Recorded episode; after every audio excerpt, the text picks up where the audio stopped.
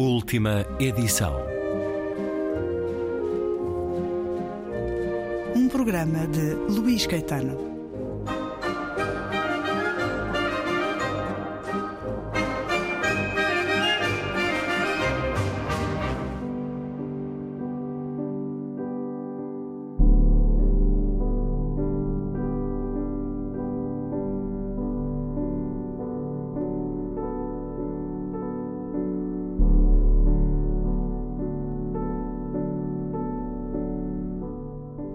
O leitor que moreja e produz sob o aguilhão do salário, que mal lhe chega para comer, lamenta e com razão a sua dura sorte.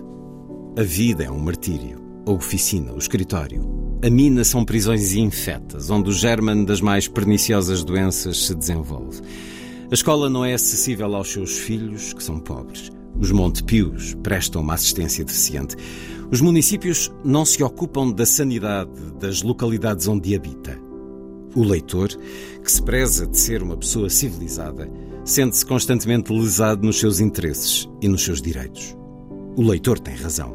Estou consigo na sua luta e no seu protesto contra o existente. Acompanho na sua aspiração de beleza e de equidade. Entretanto, o leitor, apesar das suas horríveis condições económicas, tem à noite, depois de jantar, ou de manhã, ou almoço, uma chávena com café que lhe dá uns momentos de prazer. Bebe em qualquer leitaria um copo de saboroso cacau que o delicia. Fuma um cigarro que o satisfaz. Tem em sua casa, pelo menos, uma vela de cera para o alumiar. Possui uma borracha com que apaga os traços incertos de um desenho lápis que seu filho esboça. Rodeiam-no, enfim, pequenos nadas sobre os quais não meditou um instante, cuja proveniência longínqua o não preocupa, que lhe dão breves momentos de prazer, embora passageiro, efêmero, mas prazer. Porém, se o leitor, que com tanta razão barafusta e prega contra a sua vida angustiosa, pensar um dia quantos sacrifícios custam neste mundo o café que bebe, o cacau que o estimula, o cigarro que fuma, a borracha que diverte o seu garoto, a vela que ilumina o seu quarto pobre, se o leitor dirigir o seu pensamento fraternal para o povo negro, que lá longe, nessas colónias confusas, sofre e geme para que o produto do seu trabalho de escravo seja para nós, egoístas, breves instrumentos de prazer, insignificantes utensílios que alguns tostões pagam, todas essas ninharias assumirão um aspecto diferente, simbolizarão a tortura máxima, a dor mais pungente e aflitiva. E, se o leitor bem reparar, talvez note nesses objetos as manchas do sangue que os negros derramaram no sacrifício que lhe impõem em holocausto à civilização. Leitor, sou mulato. Minha mãe, nascida em Angola, foi assim arrancada brutalmente aos seus, à sua terra, ao sossego do seu lar e vendida como escrava para a Ilha do Príncipe. Meu pai é branco e bondoso. O melhor atestado que poderei passar à limpidez da sua alma e à retidão do seu caráter está em revelar publicamente que, ao cabo de 18 anos de trabalho em África, voltou para Lisboa tão pobre como para lá partiu. Tenho por ele, além da estima filial, toda a consideração que me merecem os homens que atravessaram o continente africano sem negociar um preto nem lhe roubar uma propriedade. Mas a minha mãe, que morreu na flor da idade, vitimada por esse trabalho iníquo da roça, por esse sol impiedoso que derruba as vidas mais formosas e esmaga os corações mais puros, a ela dedico estas palavras, porque ela é para mim o símbolo da África mártir, a África oprimida, a África dolorosa. Se não o sentimento de solidariedade humana, pelo menos o sangue que me gira nas veias, o colorido acobreado que me cobre o corpo, obrigam-me moralmente a lutar pelo bem-estar dos africanos e a honrá-los com um combate inteligente, superior e forte pelas suas liberdades e pelos seus direitos. Não me envergonho, antes me orgulho da cor que possuo. Ela, apesar de todos os entraves que lhe opõem, ainda floresce em talento no século XVI, num Fernão Alvarez, navegador e poeta, num padre António Vieira, o primeiro orador português, mais modernamente num Alexandre Dumas e num René Marin. Os homens valem pela superioridade do seu espírito, pela grandeza da sua moral, pelo valor das suas obras. Por isso, apesar da minha cor e da minha raça, eu quero elevar o meu espírito acima de todos os preconceitos, para, colocando-me apenas no ponto de vista de humanidade e de justiça, perguntar-te, leitor, se esse Rego Chaves, que desfalcou os dinheiros públicos negociando com algumas casas bancárias o produto do esforço, do sofrimento, do trabalho de 6 milhões de portugueses, será a pessoa idónea, reta, justa, capaz de ir para Angola proteger o ingênuo negro das arremetidas bárbaras dos pseudo-civilizados contratadores. Ligado por meu pai aos brancos, aos portugueses que têm na sua história de ouro dos descobrimentos a mancha sangrenta da escravatura, ligado por minha mãe a essa raça de mártires, de vítimas da brutalidade de alguns algozes, tenho especial autoridade para servir de juiz nesta contenda e dizer aos primeiros que, pelo brio, pela tranquilidade de consciência, os que a possuem, urge impedir por todos os meios a persistência no crime. Aos segundos, dir-lhes-ei apenas a liberdade e a equidade são direitos humanos que não se dão por esmola, conquistam-se. A cooperação das duas raças, branca e negra, envolvidas num fraternal amplexo, pode fazer de Angola um Brasil independente, próspero e livre. Não são, porém, um Rego Chaves, branco reles e pequenino de espírito, nem um Alberto Xavier, negro cúmplice de negócios sujos, os capazes.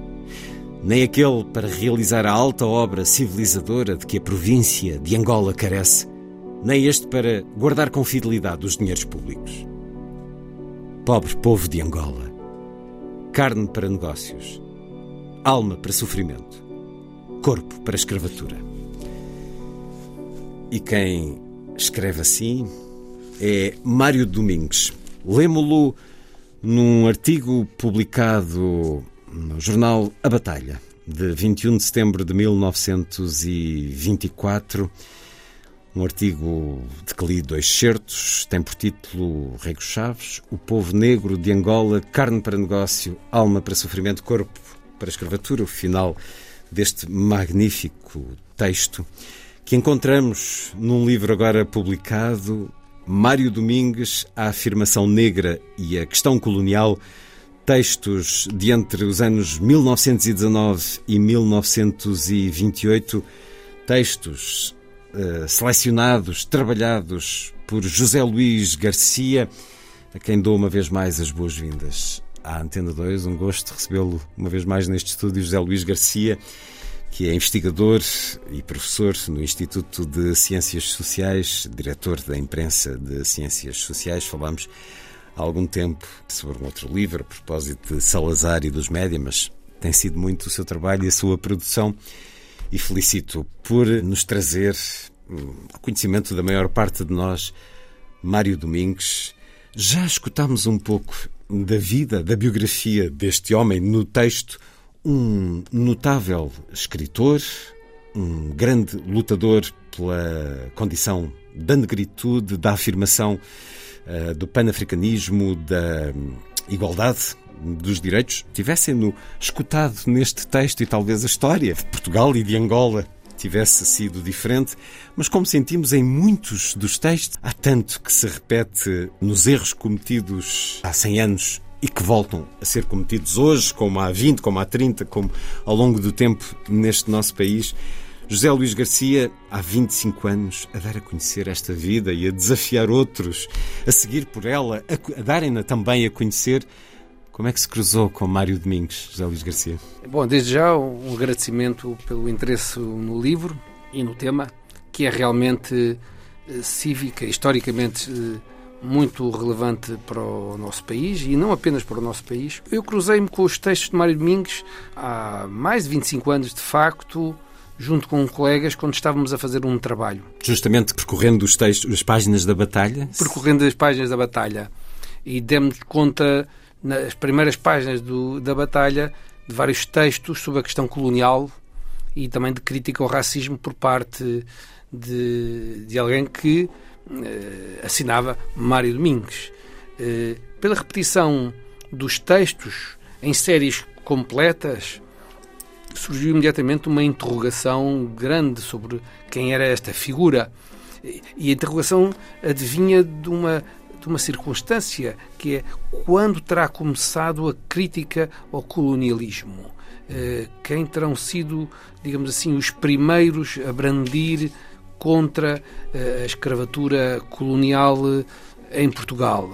E supunha-se que o discurso anticolonial seria um discurso posterior aos anos 40, eh, muito articulado, com a oposição política já muito liderada, eh, enfim, portanto, por, pelo Partido Comunista ou por eh, ideias de, de carisma marxista e mesmo marxista-leninista.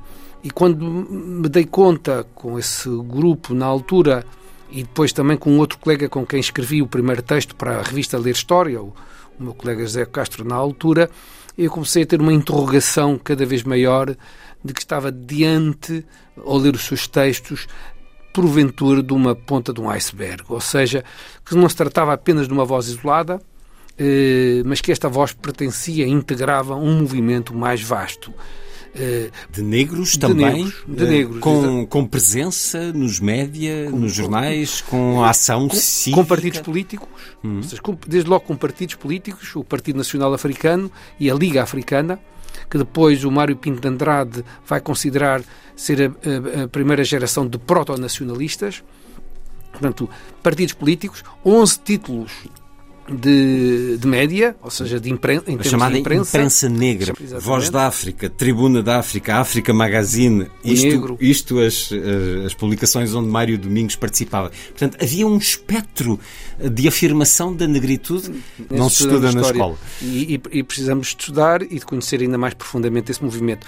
E acresce mais que este movimento negro estava articulado com o movimento negro internacional, com a dinâmica dos congressos pan-africanos que existiam eh, nos Estados Unidos da América, eh, na Inglaterra, na França, na Bélgica. Havia uma liderança Havia Portugal? uma liderança de... Em Portugal havia? Mário Domingos assumia? Era Não, um desses como líderes? ele, como ele era um anarcossindicalista, hum. ele era contrário aos partidos políticos. Hum. Mas ele circulava nessas organizações negras, eh, conhecia o, o, o, que se passava lá, eh, foi saudado por essas organizações negras, sobretudo pelas juventudes até africanas, e reportava tudo o que se passava no congre nos congressos internacionais, através de relatórios que recebia. Eh, portanto, ele foi o publicista claramente mais célebre, mais conhecido deste movimento negro. E este movimento negro participava dessas reuniões internacionais eh, com vários seus líderes eh, e, e, inclusive com discursos que, onde se notabilizaram. E trouxeram o principal ou um dos principais certamente o mais lúcido líder negro dos Estados Unidos da América da altura o famoso Du Bois a Portugal eu, neste livro eu uh, uh, insiro uma fotografia precisamente da visita do Du Bois a Portugal okay. com vários líderes negros, o José de Magalhães, o Ares Menezes. É a foto da, da, Liga Africana, é isso, em 1923. exatamente. Portanto, nós temos então, nos anos 20, um pujante movimento negro organizado, com partidos, com imprensa, com vida política, que fazia ouvir a sua voz que tentava negociar o estatuto diferente para a condição negra hum. em África e também eh, em Portugal, digamos, continental. E Mário Domingos faz parte desse movimento, mas também faz parte do movimento anarquista. Ou seja, a voz dele é uma, é uma voz que eh, se situa no movimento anarco-sindicalista, o que também é historicamente muito importante porque tinha-se a ideia que o movimento operário português, as classes trabalhadoras portuguesas, seriam largamente protocolonialistas, ou que pelo menos as lideranças também das classes trabalhadoras uh, alinhariam, digamos assim, num protocolonialismo, o que não é verdade. Uh, o, o, o anarcossindicalismo em Portugal era o grande organizador do movimento operário, através da CGT, Confederação Geral do Trabalho, e o órgão do, do anarcossindicalismo, muito lido nas classes trabalhadoras, e que era, era, um, era um jornal diário, o Jornal da Batalha, era o terceiro diário mais lido uh, em, em, Lisboa, editava cerca de 30 a 40 mil exemplares, uh, tinha sistematicamente nas primeiras páginas artigos não é, de crítica a, a, aos desmandos coloniais, de crítica, portanto, aos governadores de Angola, no caso do Norton Matos, depois o caso do Rico Chaves. Essas críticas eram muitas delas realmente da pena do Mário Domingos, mas não apenas por exemplo, vultos da nossa literatura, como Ferreira de Castro, Sim. que estavam articulados também com o movimento anarco-sindicalista e que escreviam no, no, suplemento literário da Batalha, que era um suplemento muito importante, eh, eh, era, também, era, era também anticolonialista, bem como outros publicistas, escritores e jornalistas de, de grande importância na altura, como por exemplo o Cristiano Lima. O, o que se passou é que este Mário Domingues teve a oportunidade, sendo filho de uma semi-escrava, de uma contratada à força Para uma da Ilha do Príncipe, numa, de uma roça de cacau e de café, eh, ele foi arrancado à mãe. Esta é uma história extraordinária, quer dizer, é quase novelística. A mãe angolana levada à força para trabalhar nessa, nessa roça. O pai era branco e era funcionário dessa roça, portanto, um trabalhador português que o traz com 18 meses para Portugal. Ele começa por ser educado por uns padrinhos que hum, provavelmente não o receberam com muito agrado. Uh, não terão sido padrinhos com muito agrado, e depois passa para a casa dos avós, dos pais do pai. E aí cresce num ambiente de classe média, o que então, como agora, permite algum tipo de regalias. Eh, estuda no antigo colégio francês, eh, onde é amigo próximo de Reinaldo Ferreira, se cruzou com António Ferro, mas eh, Fala-nos um pouco deste enquadramento familiar. Que relação é esta que ele nasce a ponto de, depois de lhe terem dito que a mãe morreu, e só muito mais tarde, dir-nos-á também como, ele descobre que não, que ela teve, enfim, um, esteve viva durante boa parte da vida dele. Exato. Ele é trazido e a mãe não vem. Hum. O pai. Eh... Mas os pais têm de facto uma relação de. Uh, vivem juntos ou, ou, foi uma relação esporádica? Foi uma relação esporádica, hum. mas o, o pai do Mário Minks uh, quis trazer hum. a, a, mãe com o filho para viverem em Portugal hum. e foi impedido por uma vingança, segundo conta a família, por uma vingança, portanto, do, do dirigente dessa roça. De, dessa roça.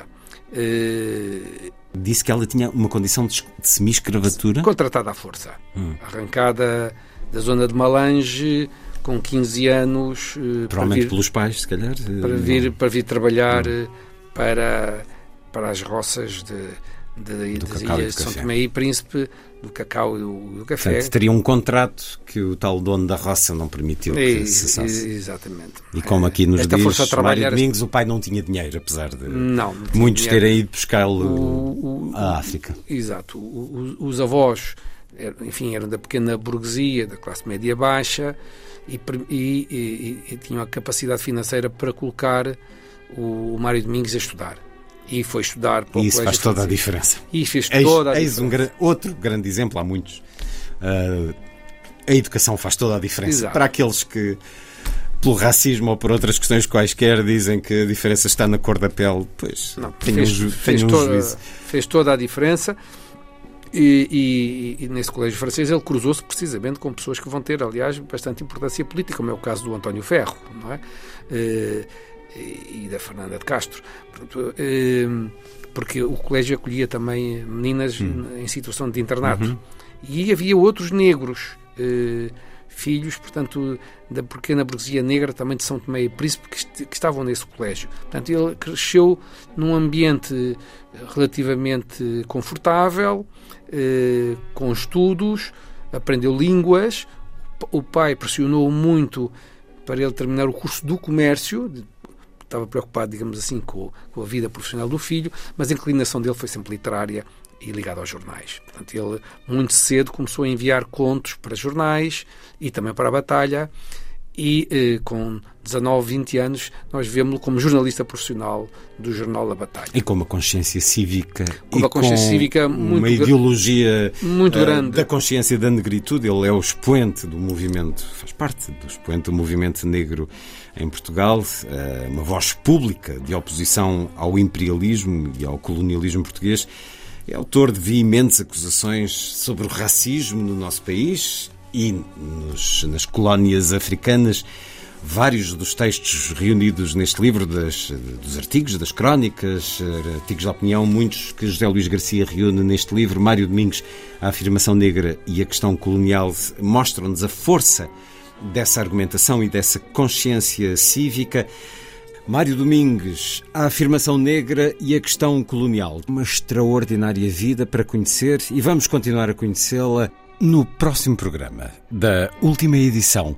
Nomeadamente, recordar para alguns, eh, tomar contacto pela primeira vez, para a maior parte, com esta vida de escrita. Foi um dos mais prolíficos escritores de romances de aventura, de uh, biografias de figuras históricas nas décadas de 50, 60.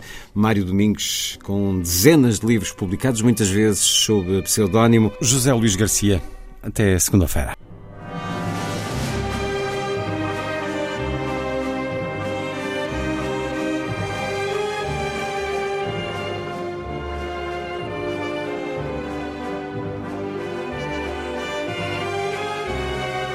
Última edição.